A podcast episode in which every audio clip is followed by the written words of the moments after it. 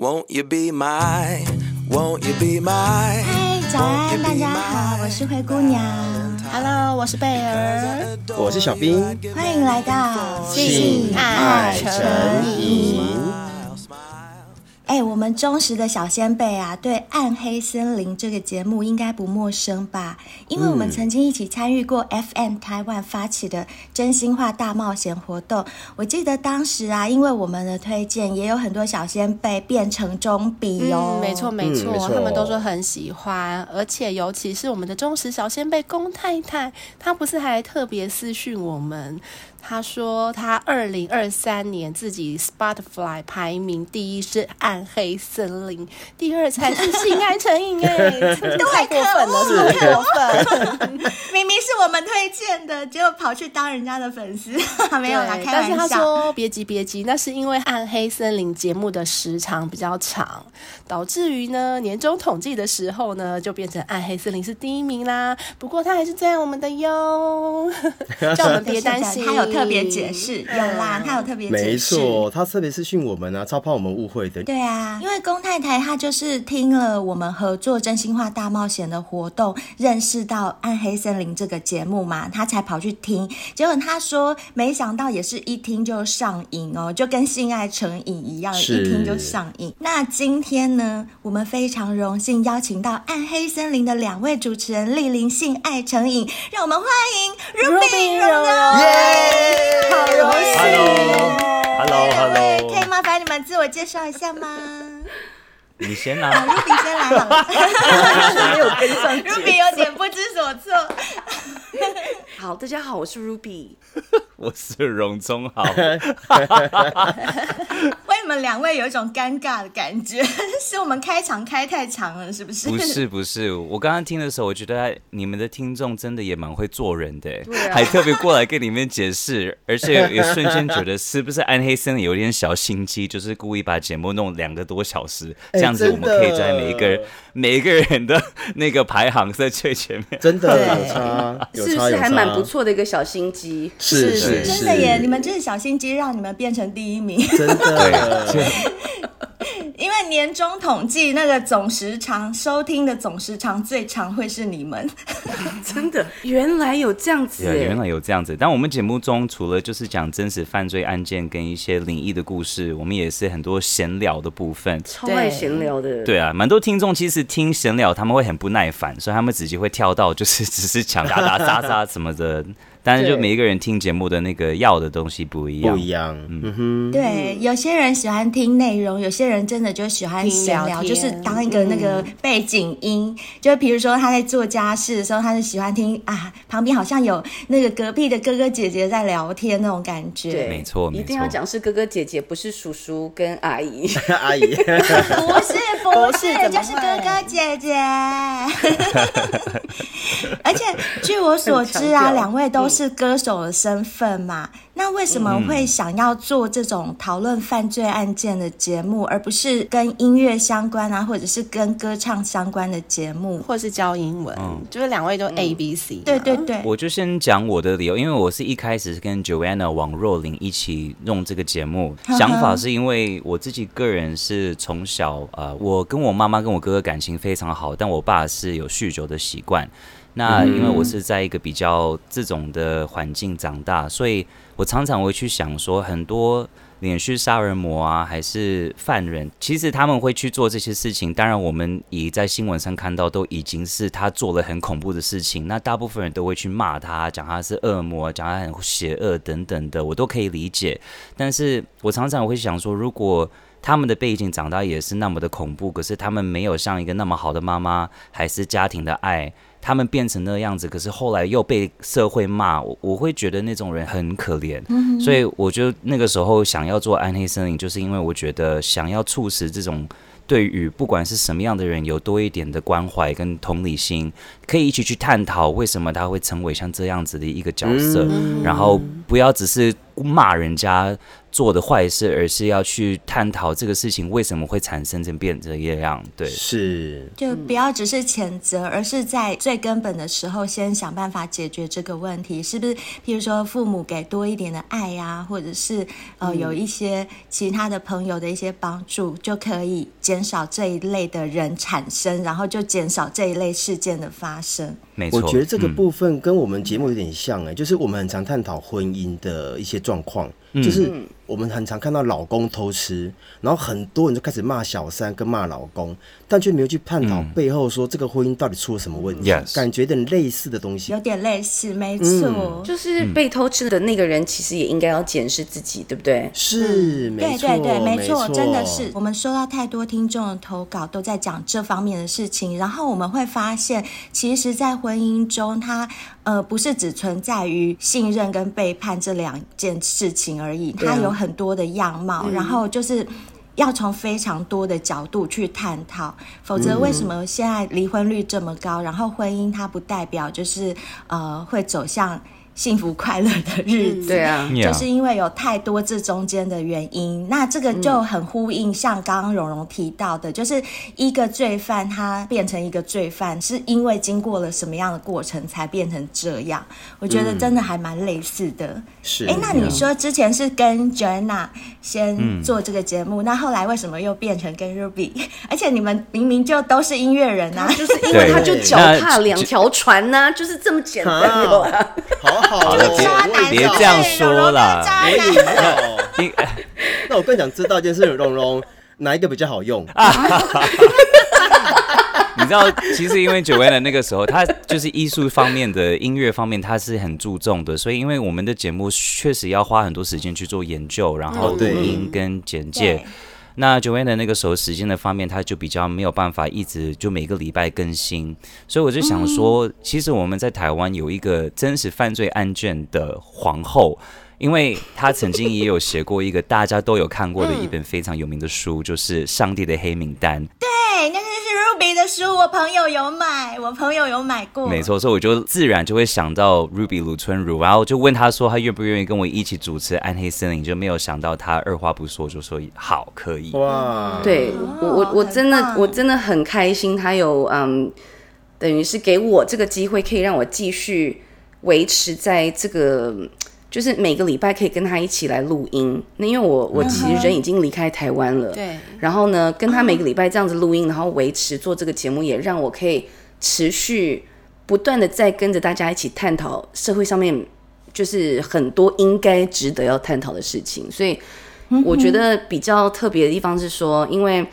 我之前我的书，它是完全在讲，就是呃美国七大连续杀人犯实录，对不对？所以那个时候是专注在连续杀人犯，然后所以所有刚才蓉蓉讲的，就是会让他觉得非常值得去关注的，就是一个小孩从小到大的一个形成，他的人格形成还有养成，是很多的外在你无法去控制的力量所造成的。然后这些的过程呢，为最后到底会不会一定保证会养成一些变态杀人魔？这并不一定的嘛。但是这中间是不是有很多的例子是我们现在都在学的？所以我觉得以前我都是 focus 在连续杀人犯上，但是在暗黑森林里面，我就可以探讨很多其他的东西，就是比如说可以探讨性爱犯罪，有很多是这个样子的、嗯、的案件，我们就会。在这个时候就可以好好的探讨，这是我觉得我很喜欢，也很珍惜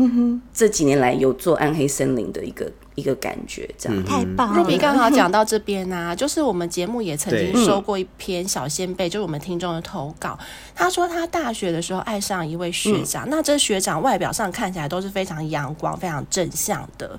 可是呢，没想到就是在当学长同意跟他交往的时候，他们才第一次发生性关系。他就发现说，原来这位学长是位变态。嗯、就是他们在发生完性关系，那女生都还没把衣服穿起来，没想到学长早就已经预谋找来好几位兄弟，他就立刻开门让这些兄弟进来，然后轮奸了这个女生，而且还拍下影片威胁他说：“你不可以告诉别人，不然我就要把这影片发出去，让别人知道你有多烂。”夺魄，很恐怖，因为你就是从一个外表上完全看不出来这么阳光的人，啊、他背后他其实就是一个类似所谓的变态。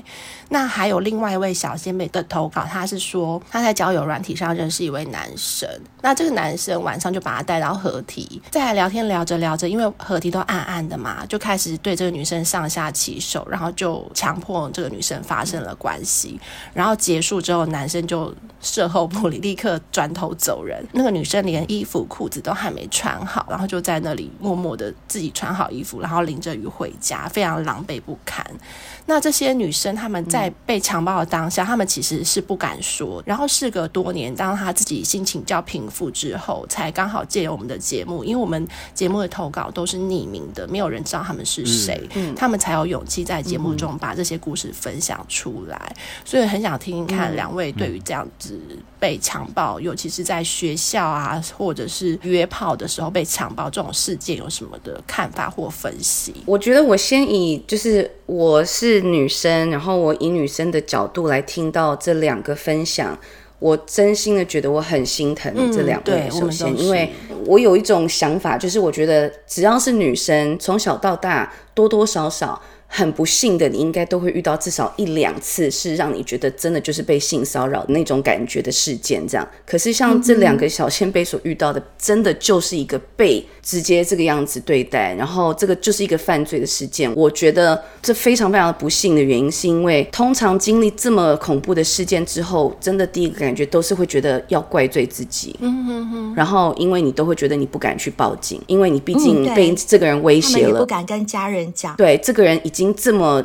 明目张胆的，就是把这群人就直接放进来，然后这个样子来对待你，或者是直接在晚上就这个样子在河堤旁边这样子对待你。这种人，他们已经不在乎啊、呃，你到底有没有可能要去报警？因为他们其实在做这件事情的时候，他已经没有想那么多了。嗯、其实这种人就是蛮像那种你知道自恋狂，嗯、有自恋型人格障碍的人，他们就是那种觉得他真的可以去做这种事情，因为。第一，他长得很帅，然后很容易会取得人家的信任，嗯、所以你会接受我的邀请，你想要跟我发生关系，就表示你是一个值得被我乱来的一个荡妇。基本上来说，嗯、他已经把你看成是荡妇了，所以跟这种人，你真的就是很不幸。嗯、当然，我听到我会觉得很很希望你可以去报警啊，我很希望你可以把让这个人可以抓起来。嗯，实际上来看的话，你到底会不会这样做？当然不一定，因为你已经。隐藏了这个这么久了，你真的等等到有一天你愿意出来指控这个人的时候，我还是会鼓励你，真的可以这个样子做。但是在你还没有 ready 之前，我觉得旁边在听的人，我说真的，我再怎么样劝，应该也无法阻止跟。减轻你其实心中的这种痛吧，没错。说实在的，那 Ruby，你觉得就是在这个事件发生之前，女生有可能就是怎么样预防嘛？就是这种有这样人格特质的男生是可以察觉得出来的吗？我我觉得自恋型人格障碍的人啊，现在在这几年当中有越来越多的嗯、呃、人在讨论。因为大家就开始做了一些比对，然后就发现原来我遇到的那个让我无法理解的那个渣人，嗯，他其实是有人格障碍的。嗯，然后我觉得我们现在如果说要以了解要如何去面对一个有人格障碍的人，其实又是另外一个，因为你知道，像有自恋型人格障碍的人，他们第一个最大的问题就是他们永远死都不会承认自己是有自恋型人格障碍的，然后他们呢做的。第一件事情就是会把这个转过来反射到你的身上，他会反过来去，呃，用情绪勒索的各式各样的方式，反正他非常厉害，他就会让你自己会认为说，其实真正有问题的人是我，是你。当你开始在非常一切的一切都在怀疑你自己的时候，你其实就要应该好好的来仔细的想想。你面前那个很有魅力、很帅的那个男生，他到底是不是有人格障碍呢？嗯，如果有的话，我个人觉得你如果没有办法面对的话，还是赶快逃跑吧。对，我觉得 Ruby 讲的就很像那个学长哎、欸，我们当时听小仙贝形容那个学长，就是 Ruby 讲的这样，就是觉得自己很帅，然后小仙贝配不上他，所以小仙贝就超级爱他，很想要追他，爱了他好多年。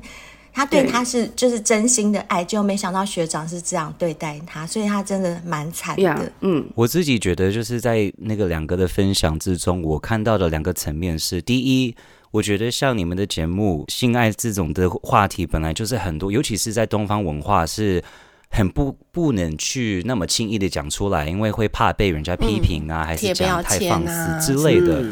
没错，对，所以我觉得你你们有很大胆的，就是让这个主题放很大的时候，可以让很多人会有感同身受，因为谁没有性爱嘛？嗯、没错。那在这个情况之下，尤其是女性在我们的社会，常常会被无形的东西提醒，是说性爱这个东西女生不能去讲，跟男生的标准是不一样的。但是实际上，这个当然不应该是有这样的概念，但是已经已经在我们的文化太久到。大家都会觉得那是一个事实了，所以就会导致很多女生经过这样那么恐怖的过程之后，她会觉得不能去讲，因为怕人家怎么去看她。那在 even 在美国西方比较大家会觉得比较开放的一些文化，也有女生就是可能经过像星星这种情况之下，马上去报警，可是她收到的对待是警察都不相信她，然后这样子的话，她要怎么去求救呢？如果连警察都不相信她，那他这样子，他会觉得非常的无奈，所以我觉得开这个话题。这种的让大家知道这种东西是可以被讲出来，就会让很多人知道，他如果有受到这样的对待的话，他不是一个单独一个人要去面对，是有很多人可以去理解他，而且他不会觉得那是一个很羞耻的东西，而是是他是受害者，嗯、他有资格去求救。是。那另外一个层面是在西方文化这几年是有很多人会提起一个叫 toxic masculinity，那中文是被翻成有害的男子气概。然后这个东西是什么？就是很多男人在这个社会都觉得，我本来就是应该比女人强，我本来就是女比女生会受到尊重，还是会被相信的。大男人主义吗？是吗？没错，是就是大男人主义，就是一样那个道理。但是就是说，这个东西是。双方都有害，就是不管是男生还是女生，就是男生就是一直觉得他一直要保持要有那个男人主义，否则他会被人家看不起。嗯、那这个就会导致他一直觉得他必须要对女生，就是把女生看成是比较没有。不是在一样同等的 level，比较低阶的，比较低阶的，所以这种的概念就会导致很多男人在这个社会都觉得，你知道，他如果刚好有这种的性癖好，还是他刚好就是有对女人就是已经有一种的抱怨，不管可能是他从小时候的创伤还是怎么样，他就会觉得他有这个资格，然后不需要去害怕。会被指控还是怎么样，他就会去做这些事情，大大方方的去做。所以看到这种东西，我会替像你们刚刚分享那个两个听众，我会真的很心疼他们。嗯、我们很多次我们没有办法在当下给他们一个解决问题的方式，但是唯一可以让他们知道是我们了解，我们听得懂，我们看到你们了。然后你们要知道，你们不是。一个人要面对这个事情，我们理解你的痛。那我们唯一可以，也许觉得正面一点的东西是，未来的人如果经过这个过程，他们要怎么办？那我觉得就是有曾经在节目上也有讲过，如果有经过像这样的过程，第一个就是马上要去累积所有的证据，因为你你如果要带进法院，还是要给警察局啊，你你一定要有证据，因为那就是现在法律上必须要的东西。就比如说你们你跟这个人的之中的对话记录都要把把它拍下来，还是如果真的很不幸的有经过被性侵这种的过程，就是你身上任何的东西马上要去。呃，像医院有 rape kit，嗯，就是马上要去收集这些的证据，然后去去拿这些东西去打官司。但当然，before 那个就是很多人就会推锁嘛，因为你要经过的过程，你要被很多人，可能警察还是医院都会都会去会显眼看你啊，还是就是医院也是要被 training，警察也要被 training 怎么去发问，因为他们怎么问你也会让你。觉得很羞耻，对对对。但是，呃，现在很多机构他们都会有专门负责这一块的人员，是有必要的啊，我觉得。对对对，就是问话的方式可能，嗯、呃，我觉得时代也比较进步一点，嗯、就是问话的方式可能也比较不会让人这么受伤。所以，如果有女生遇到这种情况，真的应该大胆的，就是。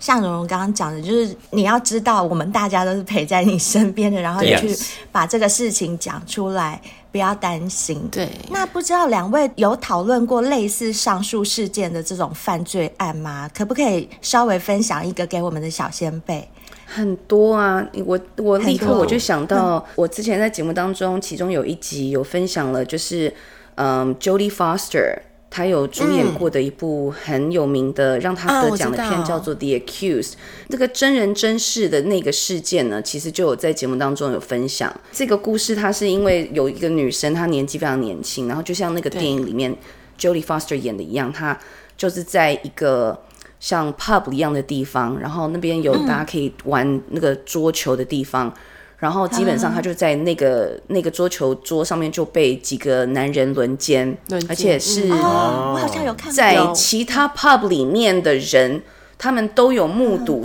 就是在旁边看到的人有很多，有很多想要伸出援手的人，但是他们当初却没有办法做什么，是因为呃轮奸他的人真的太多了。嗯，就是作案的人一起，大家好像同一时间都好像抓狂了，就觉得反正你做我也做，大家就一起来这样。所以后来这个女生她就是只能逃走。那她逃出去的时候是很狼狈的。然后后来她当然就是去报案，报案的结果呢，就是变成大家全部都用异样的眼光来看她。嗯，她所住的整个社区的每一个人都来开始对她指指点点。就是等于是受害者反而变成现在是大家怪罪的那个那个整个状况，这样导致他最后就是必须要搬离他住的那个地方，因为他实在得到太多太多的一些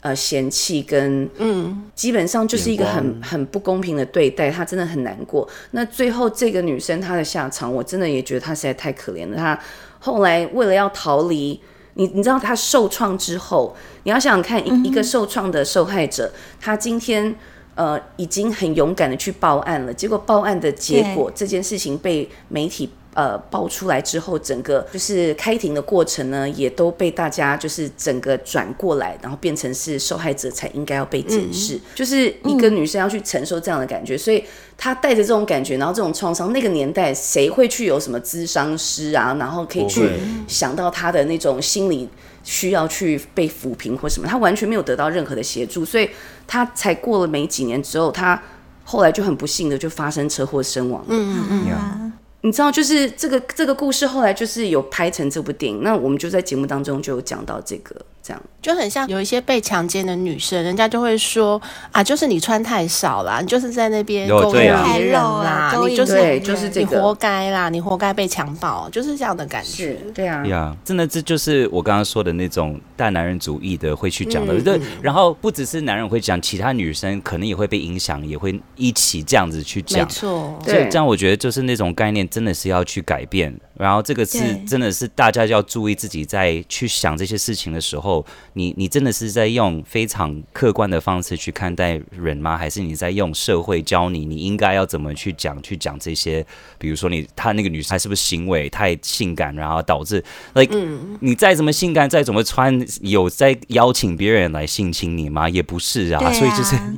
用脑袋去想，嗯嗯，跟同理心去想，而不是用这种很扭曲的对社会女生的那种的看法去讲，我觉得那太不负责任了。对对，而且太偏颇了。我我想稍微分享一个短短的，因为这个一直是我做节目我很喜欢的一个部分。然后有一点根据你刚刚说的第一个案例，关于那个男生是很帅啊，很有魅力呀。啊，对。其实很多这种反社会人格的人，还是有呃自恋狂的人。我们很多呃研究过的连续杀人魔都有这样子的一些特质，然后比如说有一个是 Edmund Kemper，他是很有很有呃就是恶名昭彰的一个连续杀人魔。那他是从小被他妈妈就是嘲笑到大，他妈妈就会欺负他，然后讲他很丑啊，讲他是个怪咖。他是从小对他妈妈就是有一个很大很大的抱怨，所以他就开始把这个讨厌女生的那种的心态去想要去伤害社会中的女人。然后他因为他从从小确实是一个不太会跟人家 social 的人，所以他也不知道怎么跟人家接触，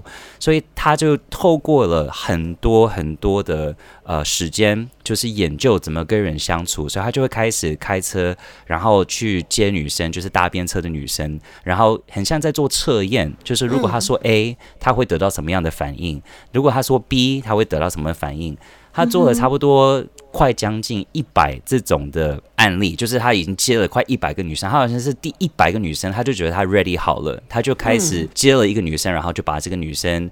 成功的让他信任他上车，然后跟他一起去一个比较偏僻的地方，然后把那个女孩女生杀害。所以我觉得就是讲到这个的重点是，如果今天你真的碰到这种的人，如果真的有受到一种伤害，你真的不要错怪自己，觉得自己怎么那么笨啊，自己怎么没有看清楚。这种人本来就是跟我们所谓普通的人、平常的人是真的不一样的，他们没有像我们的价值观，嗯，他们会用各种的方式得到你的信任，嗯，所以你如果真的被这种人伤害的话，不能觉得。我怎么可以那么笨？因为那个你第一个这个关卡都没有过的话，你就会一直错怪自己，然后又加上如果别人也错怪你，你就会觉得我就不能有资格去求救了，因为是我自己是个笨蛋。我觉得那是一个呀，这是要很很重要，知道我们社会真的有。都带着很很漂亮，还是很帅，还是很魅力的脸，可是他们其实心里面是真的是跟我们不太一样的。嗯、有好几个长得很帅气的都是这样子啊。对，对那我很想请问一下，因为现在社会上很多那种就是诈欺嘛，那很多被骗的女生，她们也真的不是单纯的笨吗？嗯、我觉得那个又是不一样的，因为我觉得那是透过很多人在现在的社会，我们在一个那么高科技的社会，大家都是比较。尤其是过了 COVID 之后，很多人可能跟社会又需要成立新的这种 social 的那种的关系，哦、然后刚好这些诈骗的人他就知道有很多人就是有这个缺口，他就弱点这样。没错，当然我们可以说啊，他们怎么那么傻，什么什么的，嗯嗯、但是。那个是他们的缺口，每一个人都有他的缺口，刚好那个缺口不是我们的。我们我觉得我们比较要用提醒的方式，因为就像你刚刚说的，谁都会有那个的反应。但是你你去想一想，他还是一样是一个受害者，就是只能是用教育的方式提醒他们，也许就这个东西就会变得越来越少。但我身边也有很多被骗啊，对啊，而且我们在那边讲来讲去，我们做节目当主持人，然后警告大家。转头过去，自己还是有可能被骗呐、啊，很容易、啊，都是这样啊，真的对啊，因为人性里面一定会有弱点，就是每个人一定会有自己的弱点。如果你的这个弱点刚好让人家踩住了、嗯、抓住了的话，那就很容易。就是受骗，有人弱点是感情啊，有人弱点是金钱，对，有人弱点是父母啊，什么都有可能。都有。旁观者指责是比较容易啦，但我们应该做更多的是怎么样再去提醒他们，如果下次你遇到同样的事情，要怎么面对，而不是只有指责、只有嘲笑这样子。没错，多一点同理心。哎，可是好奇呀，现在目前你们讨论这么多性犯罪案件啊，有没有听过比较残暴的？那个蓉蓉就是前前几天才。Cover 了一个案件，我觉得就是很符合啊，就是那个啊 and Barbie 的。对对，有一个叫 Par Bernardo 跟他的老婆 Carla Homolka，他们在加拿大就是有接了很多女生，然后反正是夫妇的方式一起去性侵跟伤害这些女生，然后最后都把她们弄死。就是真的会打破很多，因为这些小女孩她们可能会信任他们，是因为觉得哦是两个人，因为对对，可是就是后来他们就这样子就被抓走，然后就就受到很恐怖的对待。对，但我个人觉得很残暴。我自己很经典的一个案件，一直在我脑海里，也是引起我做节目的一个，是在一九七八年，有一个十五岁的小女孩在美国叫 Mary Vincent，然后她那个时候跟自己家人的关系不是那么的好，所以她就有离家出走。那她在离家出走之中呢，她在一个很长很长高速公路旁边走路，她很累，很久没有吃东西，也没有休息，她已经快受不了，就刚好有一个呃老先生就是有停下来说。你要不要上车？嗯、然后他就接受了这个邀请。他觉得这个人就看起来就是一个像爷爷一样，他怎么可能会做就是坏事嘛？他就他就上车了。然后没想到他后来就是被这个老先生就是有被绑起来在这个车子里面，然后一整天就是被他性侵。啊、那性侵完之后，就跟老先生讲说：“你可不可以让我走？让我走，我不会跟任何人讲。”然后那个老先生讲说：“哦，你想自由是不是？”他就直接拿出一个非常利的刀，然后就直接把这个女生的手砍掉。那把这个，嗯，然后把这个女生手砍掉的时候呢，这个女生说她在那个当下，她很，她有很慌张又很痛，她就看到了那个老先生就是在用手一直在把一个东西想要挥掉，就是有一点像有东西在她的手上，她就认真看的时候，是她自己的已经被砍掉的手还在 hold 住那个老先生的手。然后那个老先生就想要把那个手甩掉，然后老先生接下来再拿那把刀把他另外一只手砍掉，所以他现在是两两只手都被砍掉了。然后这个老先生后来就把这个小女孩 Mary Vincent 就丢下了一个三四楼高的桥，嗯、然后下面都没有水哦。这个小女孩就是碰碰到地的时候没有死，而且呢。他十五岁的他哦，在当下心里想说：“我一定要抓到这个王八蛋。嗯”所以他就怎么样呢？他知道他现在两个手都没了。嗯、你要知道，他就是掉下去，他没有手可以，你知道可以撑着，让他比较对，没错，他是直接这样冲击下去。可是他在那个当下，他他的目标就是想要抓这个王八蛋，哦、所以他这边就开始在地上滚来滚去。然后为什么要滚来滚去呢？他就想要把他手上现在没有手的这个两个地方止血。哦。你我就觉得十十五岁的我会想到这样子嘛，我就觉得那种生存的就是本能，就是生存的那个，对对对，就是会开窍。我就觉得他真的很伟大，而且因为他没有手，现在是要爬一个三四楼高的一个一个呃山坡，他就花了一天的时间从最下面，然后用他的下巴跟嘴巴就是这样子慢慢爬那个山那个山坡，然后 最后时候。他才可以有机会求救，嗯、可是那个就是很多的这种杀人犯，他们真的就把他们的受害者就真的不把他们当成人看。嗯，我我觉得那是真的，你会去很难去想象，尤其是会生存下去的人，他们的故事啊，你你听了你会觉得，那我有什么好抱怨的？嗯、就是真的真的我我再怎么辛苦，我也 我有什么好抱怨？那那个也有抓到吗？有，后来有抓到。夸张的是，那个人被抓到哦，是一个老先生嘛。然后这个小女孩，因为后来有被救到，还在医院当天晚上就把这个老先生描述到画的准确到这个老先生的邻居。当天晚上在新闻看到，就立马知道就是他。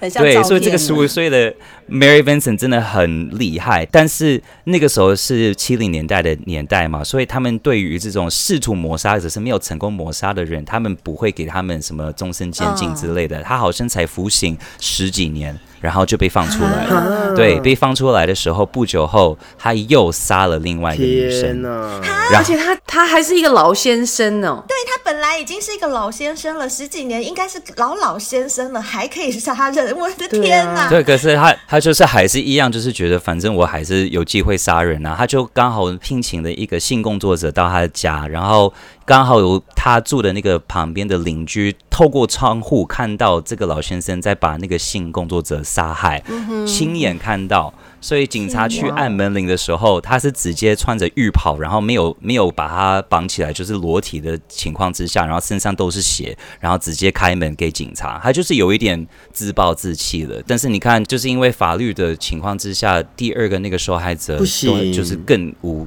对啊，更更不应该啊！哎、嗯，所以我想要请问一下，像这样子犯罪行为的人啊，因为很多好像我们也看到，去关一关出来之后，他一样又又会再犯。那像这些人，他是不是就已经不算是一个我们一般人所谓的正常人？就是他心理上是不是已经有点生病？他是没有办法所谓的复原的吗？我我觉得要看，我们来先分残暴度好了。嗯、假设他今天不是去。做那种，比如说伤害小孩、伤害老人，然后对什么呃尸体做了什么很残暴的，比如说强奸啦，或者是食人肉啊，或什么那种，就是大家一一看就觉得说你不可能应该把他放出来的那种最好了。如果他在被关起来的状态之下，他如果是有一些精神疾病的话，嗯、那也要看他是不是有接受到一些。呃，矫正啊，或者是帮助，就是让他可以变得更好。因为其实我觉得有很多长期被关了之后，他们再出来会再犯案。我我个人觉得是因为他们本来就是这么多年以来，他们一直都有一些，比如说精神状态上面的一个疾病，嗯，或者是什么东西是应该要被治疗的，但他们并没有得到一个明确的一个协助或治疗，关起来而已。对，他们还是带着同样的一个信念。你看他们多坚持啊！你看这个老先生，我已经我都已经那么老了，我已经活到这个年纪，然后我去做这么残暴的事情，我硬要把人家的手都砍掉了。你觉得我还有可能可以感化我？OK，但我偏偏就是撑了这么久，我现在还是活着。那我出来，我我在这十几年当中，我并没有得到真正很棒的一个协助。嗯嗯、我出来，我还是一样。有没有可能就是他们的兴趣啊？就譬如说，你看，像我喜欢打球，然后我就算过了十年后，我还是喜欢打球。我跟你讲，这个绝对是有关系的，嗯、这个绝对是一种性癖好，嗯、因为性暴力真的是一种性癖好。嗯，会呃透过呃就是肢体上面的暴力，或者是甚至在对一个人呃直接产生肢体上面或身体上面的一个伤口。然后血会喷出来，嗯、才会导致你想要，呃，可以发挥到性爱的快感或者是高潮的话，这个的确就是一种疾病了嘛。嗯、那可是你要说是疾病的话，其实也会对那个人来说有点不公平，因为他会觉得说，可是这个才是可以让我高潮的东西啊。嗯。哼哼，就是每个人有每个人的性癖好，就像我们节目常分享，也有一种叫做恋物癖，他可能看到高跟鞋他很爽，嗯、还有有些男生会干高跟鞋，就是会有这种，就是。等于那个是他的癖好，就是我们也要尊重嘛，就每个人有每个人不同的癖好。对，对，只是比较尴尬的是，这些人他们一定要透过在杀害人的过程当中，他们才可以呃射精，嗯，他们才可以得到高潮。嗯、那我们要去怎么去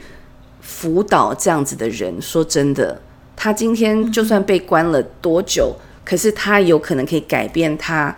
的性癖好吗？所以我觉得这个部分才是大家无法解决的吧。嗯哼，对，这个真的很需要探讨，因为我们都知道性犯罪是一种。为了满足个人的性需要啊，然后去侵犯他人人身权利，嗯、还有危害社会的一种犯罪行为嘛？那这种行为它是超出社会道德规范和法律允许的范围的不正当性行为。可是我们刚刚讨论，就是性这个东西是一种动物的本能，不要说人类是高等动物还是动物啊，对不对？嗯、就是嗯，几乎每个人都会有性欲嘛，除除非也有一种是性冷感啊，那种不在讨论范围内，就是只要是人，嗯、呃，大部分的人都会有性欲嘛，不然我们怎么生出来的？就是爸爸妈妈他们上床以后生了我们，所以如果跳脱出人类的这制定出来的这个法律跟道德的框架来看的话，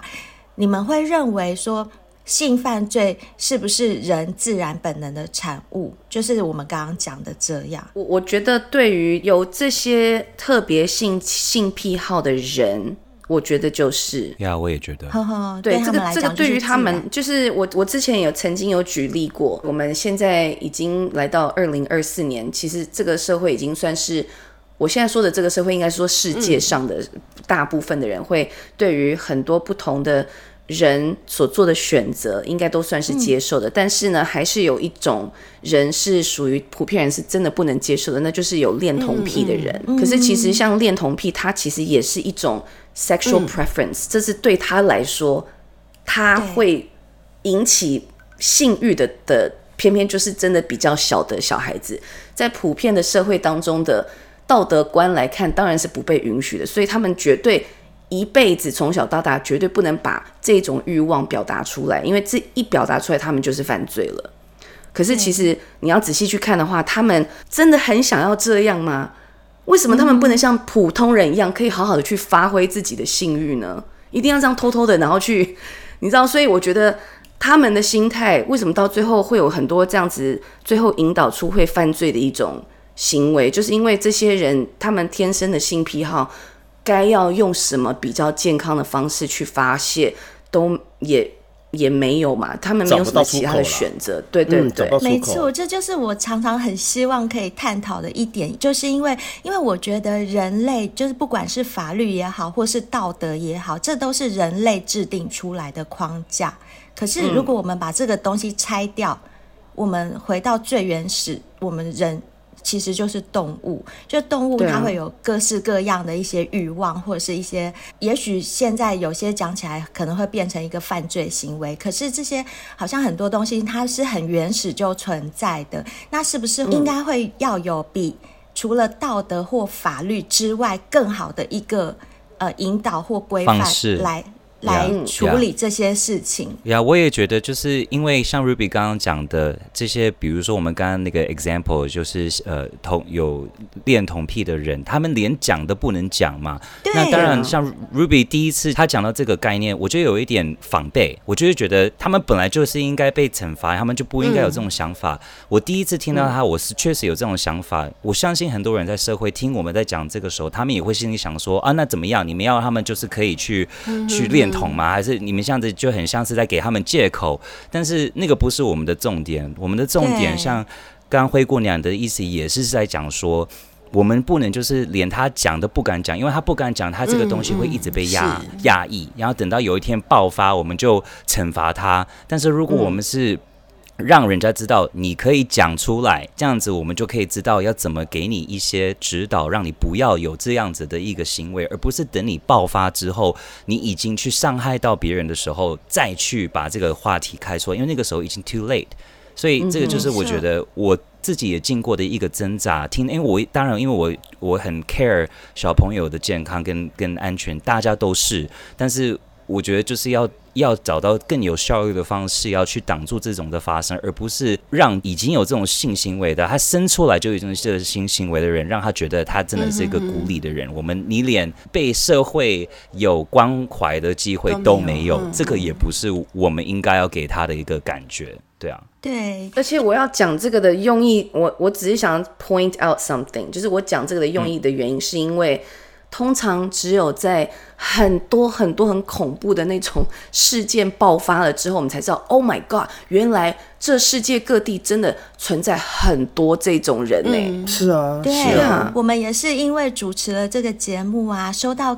就是世界各地的小先辈的投稿，我们才会发现说。哦，原来婚姻里面根本就不是一种样貌。然后以前可能我们比较没有办法接受的一些事情，啊、也因为收到别人投稿以后，就慢慢开始把自己的格局稍微打开一点，不、嗯、要那么狭隘。就好像蓉蓉刚刚说，哎，可能我们以前一听到恋童癖，我们就觉得啊，该死啊，不应该啊，什么什么。可是我们没有试着去理解，或者试着去了解。像我们收到那些投稿，一看哦。小三 啊，老公偷吃，就什么我们就开始谴责，可是都还没有去想那原因是什么。嗯、结果也因为主持这个节目，让我们开始更去思考，是不是有更多元的一种方式可以去解决所有的问题。嗯，嗯没错。哎、欸，可是我这边也好奇一件事，就是你们讨论过，然后也看过这么多刑事案件之后啊，有没有什么东西是你们会探讨？就是这个事件在发生后，当事人后续的心理建设或修复，可以分享给我们小仙贝的话，你们会想要说些什么？对，我知道，就是能做的事情当然是有限的，你们也知道了，就不可能就一句话，然后一切都好。嗯、呃，如果可以这样多好，但是就是这些事情，就是社会的一些的。多年累积的一些东西，导致我们会有像这些的的状况。那唯一我们在节目上，像我个人有的时候会一直去提醒，就是我们对年轻人就给他们的一些提醒啊，还是给他们的一些教育。比如说啦，在瑞典曾经他们做一个研究，他们就说被霸凌的人，他们未来一定会有五十五趴会有机会去犯罪，至少犯一次罪。比如说美国的学校常常有枪击案，呃，二分之三的这些的案例都是跟被霸凌的人有关的，所以。霸凌的这件事情，不是说所有的这些犯人都有被霸凌，也不是说被霸凌一定会有这种的情况会发生。可是这个也是一个我们也许可以教我们未来的年轻人，还是有现在的新爸爸妈妈们，就是要怎么用什么样的方式提醒他们的小孩，就不要霸凌别人，还是如果被霸凌，他要怎么做会比较好？就是要把这种话题讲开。那只是一个小小的角度，是我自己个人会常常会去讲到的。对啊，嗯，了解。我们也在常常在暗黑森林里面会讨论完一个案件之后，然后我们也会，嗯，因为特别注意到，就是现在已经不是大家会觉得说，哦，我们我如果今天承认自己有有需要去看心理医生这件事情，是一个需要值得好像很害羞或羞耻的事情。现在大家大致上应该都心态都觉得比较 OK 了。所以我觉得这这样子的一个趋势啊，我个人会觉得说应该要再更扩大。当然，你今天发生了这样子的很不幸的事情，然后你已经这么勇敢的想要去嗯保护自己，然后你已经。就是报警啦，然后做你应该该做的事情。就算你不报警，好了啦。嗯、我现在的意思是说，其实不管你做什么，该保护的人都是你自己。嗯，我我我觉得保护你自己的方式有很多，但是一个最厉害的东西，是我觉得希望大家可以继续推广下去的，就是自己的心理状态、身心灵状态要非常的重视。嗯、那不管是透过什么方式。嗯，如果有固定的那种咨商，或者是你知道咨询，你都有一个人可以好好的讲话，这才是重点。嗯，因为你知道疗伤的过程是很长很长的。嗯，当你真的经历了这么严重的事情，我相信这么多年以来，嗯，你经历的这种心理的难受，不管是有没有人可以讲得出来，我觉得现在如果你可以已经养成。呃，分享出来之后，你好像有得到疗愈的感觉，这就已经在帮助你自己。嗯、所以，我想讲的重点就是说，以后啊，希望大家都可以鼓励自己，嗯、就是真的需要跟人聊一聊的时候，嗯、就是出去好好的聊一聊，就真的想办法找人聊一聊。我觉得，呵呵，哎，那我们看到蓉蓉跟 Ruby 都是属于，就是我们。看到的形象都是属于比较乐观，嗯、然后比较健康的这种形象。对，就是很想请问两位有没有呃什么方法？就是你们怎么做到让自己身心灵都这么健康的？就是你们并没有哦。首先我要先说，我并没有身心灵都很健康。那你刚刚还劝人家？我们在节目上常常也是会有分享我们的，我们有叫正面面包跟负面泡面，对对，那个是我们的一个桥段，就是在讲就是正面的一些事情，还是我们最近碰到比较负面的事情。那像 Ruby 刚刚在鼓励当中呢，我觉得我们鼓励的人的方式。也是让，因为我觉得，如果你今天是一个无穷正面，然后让人家觉得你就是阳光到不行，那如果今天你是一个不是那么阳光的人，看到这种人，你心里一定会骂脏话，觉得 like 就是会有距离，就是你会觉得到底在那边欢乐什么啊？这样对啊，你在欢乐个屁呀、啊！所以我觉得我们都有经过，像我说我小时候的创伤，我小时候经过的那些过程，我再怎么样，我觉得我会一直正面，是因为我觉得那就是我。选择我要这样子做。那如果你今天是没有办法，还是你就是不想正面的话，我也是一个非常可以理解为什么你是这样的人。所以我们在节目上也是用这种方式去鼓励大家，不是说 Come on everybody，我们就是要正面。No，就是 OK。你今天想要觉得你是一坨屎，你就觉得你是一坨屎。但是别忘记，如果你想要前往比较正面的话，我们会在这里就是陪伴着你，然后让你觉得你你自己的步骤去去做这件事。或者如果你永远不想，我们一样也是陪伴着你，我们也理解那个感觉。对，嗯而且因为我会这样子建议的原因，也是因为我在过去这两年当中，我们在节目当中也一直都持续会透过正面面包跟负面泡面来分享。那我是我就是摆明一个挤不出正面面包的人，因为我有太多负面泡面了。OK，我常常要剪片，要剪掉超过两分钟，还在嗯 啊嗯啊。所以，所以你知道我我的负面泡面，我也要怎么解决？我也有看医生啊，所以我也一面在鼓励大家，然后一面自己在挣扎的时候，我也会在节目上面讲说，我现在最近真的是很挣扎，但是还好，就是可以透过录节目的时候，可以跟大家聊一聊。哇塞！你知道，就是我们我们在节目当中这个样子有办法可以跟大家聊的时候，也是在分享自己成长过程当中所有经历的，啊，嗯、对不对？大家都是人，所以嗯，希望可以大家一起好好的。走下去呀，就等于说两位都是觉得说，不管是正向的自己，或者是悲观的自己，都接纳，我们就去面对真实的自己，嗯、也不一定要强迫自己要多正向，就对。对啊，对，不要把自己逼死 好吗？okay, okay 就是照顾自己就好了，真的。了解。好，那最后我可不可以有个不情之请？这个是我私人脱稿的。好，因为哈，因为我们小先辈都知道，其实我们三个也很爱唱歌，虽然唱的不好，但是就是很爱唱，因为我们觉得啊，唱歌可以给我们带来快乐。那不瞒你们说，其实我非常喜欢 Ruby 的一首歌，叫《我不是他》，不知道有没有这个荣幸？就是我很不要脸的在原唱面前清唱一小段，然后请原唱帮我接副歌唱给我听，可以吗？满足一下我这个小小歌迷的心愿。可以吗？好啊，可以啊，当然可以。是不是很不要脸，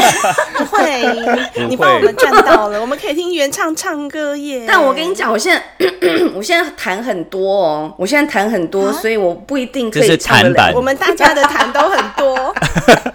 自从主持节目之后，谈就很多了，真的。没错，我们今天是因为跟两位录音，我们拼命忍着痰不去咳，不然我们平常自己录的时候咳的 咳爆了。对，咳爆一下他咳一下我咳，你都不知道我们其实我们我们的名字是谭哥跟谭姐这样，我们也差不多啦，我们也差不多。哎、欸，我发现其实主持节目虽然就是不断的讲话而已，结果不知道为什么那个声音会哑掉、欸。哎，真的完全会啊！对，好妙哦。所以你确定现在真的可以唱吗？我可以，我可以，我可以。那但你不要笑我就好。但是我真的可以唱，为什么？因为我真的在 KTV 唱过你的这一首歌，所以我我是真的有。对，好，那好、哦、那 Ruby，你等一下帮我唱副歌好吗？好好好，我们来来来。我不是他，我是我。此刻你握着的手和他的不同。我的眼睛、嘴巴、耳朵，你认清楚了没有？我的名字能不能别再喊错？我没办法替他爱你，你的遗憾我无能为力。你和他的过去和我真的没有关系，可不可以别再叫我陪你回忆？我不是他，我是我，请不要在我脸上找他的笑容。我的眼睛、嘴巴、耳朵，你认清楚了没有？我的名字能不能别再喊错？耶！完全就是一个弹板，弹板，各位独家只有在这边，我鸡皮疙瘩起来了，我也起来了。灰姑娘，灰姑娘，你曾经有被伤过哈？伤过的蛮深的。被伤过。我以为你说上过。我觉得蓉蓉很夸张，蓉蓉是一个那种。就是他听人家讲话，他可以看到人家内心的人，嗯、很可怕。蓉蓉，嗯、你刚刚是会唱歌的那个人，在那个画面在你脑海里还蛮还蛮浪漫的，但真的是还蛮伤感的。但但听的真的很有味道，啊、唱的真的很有味道。哎呦，谢谢谢谢，好感人哦！而且在没有没有音乐背景的状态之下，你的音很准，而且节奏是完全正确。对啊，而且有故事。对，没有，就是因为我真的有唱过这首歌啊，在 KTV。嗯，真的，我相信，而且我觉得你的声音的，你的声线是很。很柔顺，我觉得很好听的。谢谢哇，好荣幸哦！真的，一切值了，一切一切值了。被歌手原唱称赞，真的是真的，这几期了，我觉得非常的棒。对，我跟你讲，如果如果不是我现在就是主持节目，那个声音哑掉，以前呢，够了够了够了够了够了，屁股翘了，屁股翘了，屁股翘了，大哭死大哭。开玩笑，我 们小先辈都知道我喜欢开玩笑。好，那我们今天非常。谢谢，也很荣幸邀请到蓉蓉跟 Ruby 来上到我们的节目，真的非常谢谢你们，谢谢谢谢你们，超开心的。希望之后有机会还可以再邀请你们来，以后我们想到更好的主题再约你们。Of course，对啊，那你们也有机会可以来我们节目吗？当然可以啊，当然可以。我们非常想去，但是你们节目可以聊性的话题吗？可以吗？什么都可以聊，可以啊。好啊，那我们我们就再约一个时间，然后换我们上你们的节目去玩，好不好？好哦，真的一定要，真的非常谢谢两位，谢谢，谢谢，谢谢。你们哦，不客气，拜拜，拜拜，拜。拜，拜。哇。小仙贝们有没有觉得好开心哦？今天 Ruby 跟蓉蓉都来上我们节目，而且让我圆梦，真的让我在原唱面前唱我不是他，我真的很不要脸。就是因为你的不要脸，所以我们才可以听到 Ruby 原唱唱歌，哦，超感动的。小仙贝们赚到耶，唱现场的真的超感动的。嗯，没错。好啦，那如果说啊，想要一直保持这样声线都不会老，人就不能老，人不能老的话，你肠道一定要顾好。哎，我这样转会不会太硬？不会，反正不管，嗯，是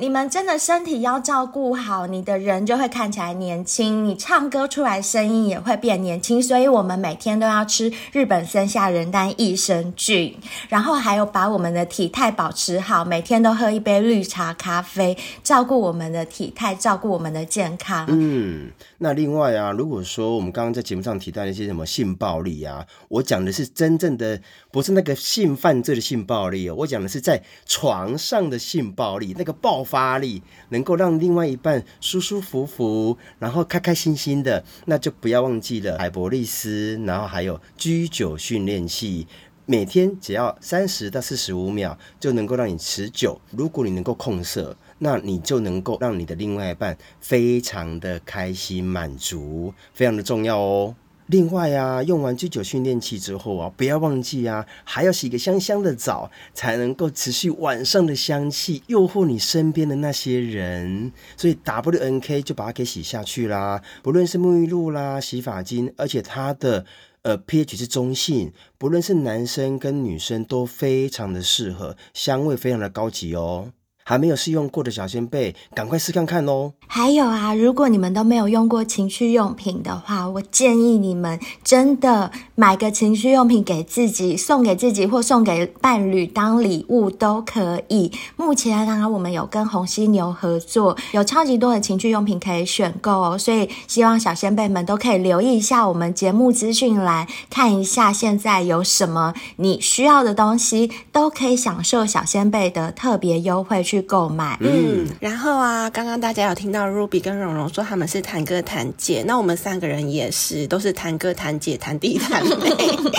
嗯，就是想要跟大家讲，就是我们每一位 Podcast 都是非常的辛苦在经营，为的只是让大家收听到最有品质、最优质的节目，所以也希望大家如果在你的能力范围之内，可以订阅我们或是抖内我们。那我们全新的订阅制在二零二四年一月一号已经上线喽，我们有全。新的清凉写真照，还有全新的情色广播节目，那不能少的呢，就是大家可以选择一天在线上跟我们尬聊，还有在你生日的这天，我们也会分别录制生日祝福音档送给你们。不同的方案有对应不同的福利，大家都可以参考我们的文案当中。那你选择订阅制或是单笔抖内都是可以的。那单笔抖内呢，如果你的金额达到跟订阅制的金额相同，也一样可以享有等同的福利哦。另外。就是收听节目啊，也不要忘了在 Apple Podcast 按下五颗星，并且留下你的评论。那我们也会在节目中回复你，让小仙妹们都知道你对我们的节目有什么意见跟看法。但是不要忘记哦，要点五颗星，我们才会分享哦。没错。那除了五颗星之外，也顺手按一下订阅频道，这样每周两集的更新，你就会第一时间收到，立刻听到热腾腾的节目哦。因为我们第十一季以来有邀请到非常多的名人，大家真的不要错过每一集哦。嗯，最后啊，不要忘记追踪我们的 IG、FB。另外，如果你有故事的话，也千千万万赶快投稿给我们，让我们帮你分享，或者是你有什么心事想要跟我们说，也都可以哦。那如果你想要报名来上节目，我们更是欢迎。毕竟你的故事自己分享，那更有味道喽。那今天这集小仙贝们是不是听得也很爽呢？那我们期待下集见喽，拜拜。拜拜。拜